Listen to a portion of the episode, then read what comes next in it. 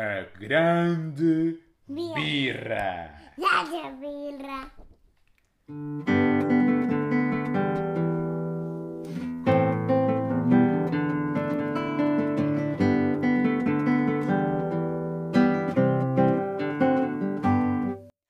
O Jorge estava num daqueles dias.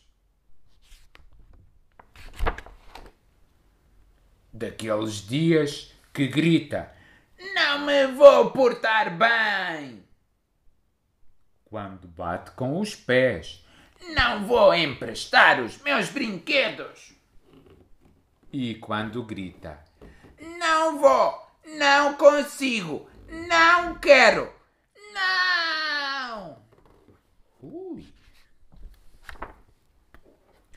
Estás com uma grande birra hoje! Suspirou a mãe do Jorge. O Jorge olhou em volta. Não havia nenhuma grande birra perto dele. O que significava que tinha de estar no outro lado. O Jorge procurou debaixo da cama, Não, atrás da prateleira dos brinquedos, não, no fundo do jardim. não. Oh, oh. Mas não consegui encontrar a grande birra. E isso fazia o Jorge sentir-se grandemente mal-humorado. Por isso, bateu e voltou a bater com os pés no chão. Até não poder mais. E de repente. De de vida.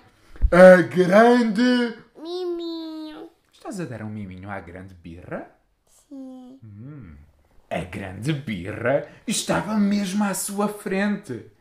Era uma criatura curiosa, áspera como a lixa, e a cheirar a meias ih, que precisam mesmo de ser lavadas. Xiii! E disse: Sou a grande birra. Miminho. A minha função é fazer com que todos fiquem grandemente mal-humorados. E tu podes ajudar-me. E assim a grande birra agarrou na mão do Jorge e foram os dois fazer diabruras. Primeiro, a grande birra mostrou-lhe como fazer a sanduíche birrenta mundialmente famosa. Miminho. Tem maionese especial feita com aranhas, muito peludas e as minhocas mais pegajentas. Pickles, queijo, azeitonas, cebola, fiambre, mostarda e uma pitada de patas de centopeia depiladas. A seguir, vestiram os 17 cães babosos da Dona Alice, com as suas melhores roupas e os chapéus, que deixou a Dona Alice com um grande mau humor.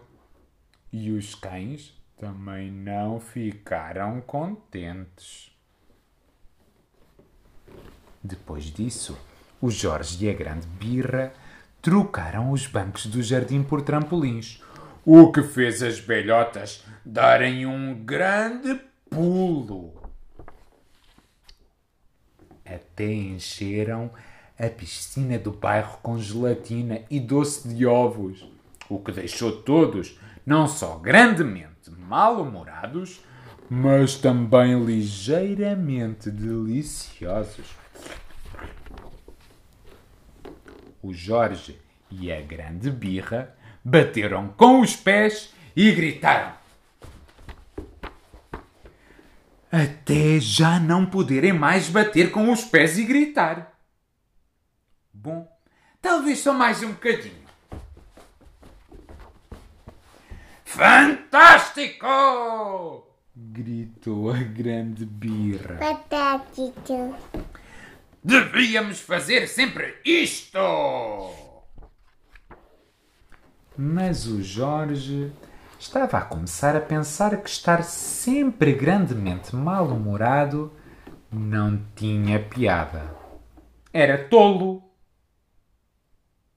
era barulhento e muito cansativo. Mas o pior era deixar os amigos aborrecidos. Será que queria sempre fazer isto?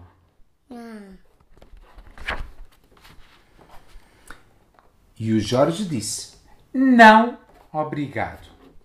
Não, obrigado! Por quê? Porque assim ninguém vai querer brincar comigo, disse o Jorge. De onde eu venho, ninguém se importa com os amigos. Mas ter amigos é tão bom! exclamou o Jorge. Não é nada! E a grande birra afastou-se batendo os pés. Mas o Jorge não foi atrás dela. Em vez disso, arrumou o quarto de cima a baixo e até encontrou o seu foguetão favorito que julgara perdido para sempre. E disse: Desculpa, desculpa, desculpa. E foram brincar contentes toda a tarde. Agora o Jorge tinha aquilo que a mãe chamava dias não muito maus. Muito bem. Toma. Yupi! Nós temos de partilhar. Da patia. Pois é. Mas por vezes, quando um amigo muito especial faz uma visita, o Jorge desfruta de uma noite esplêndida e grandemente mal-humorada. Da vida. Apareceu a grande birra outra vez, à noite. Boa noite.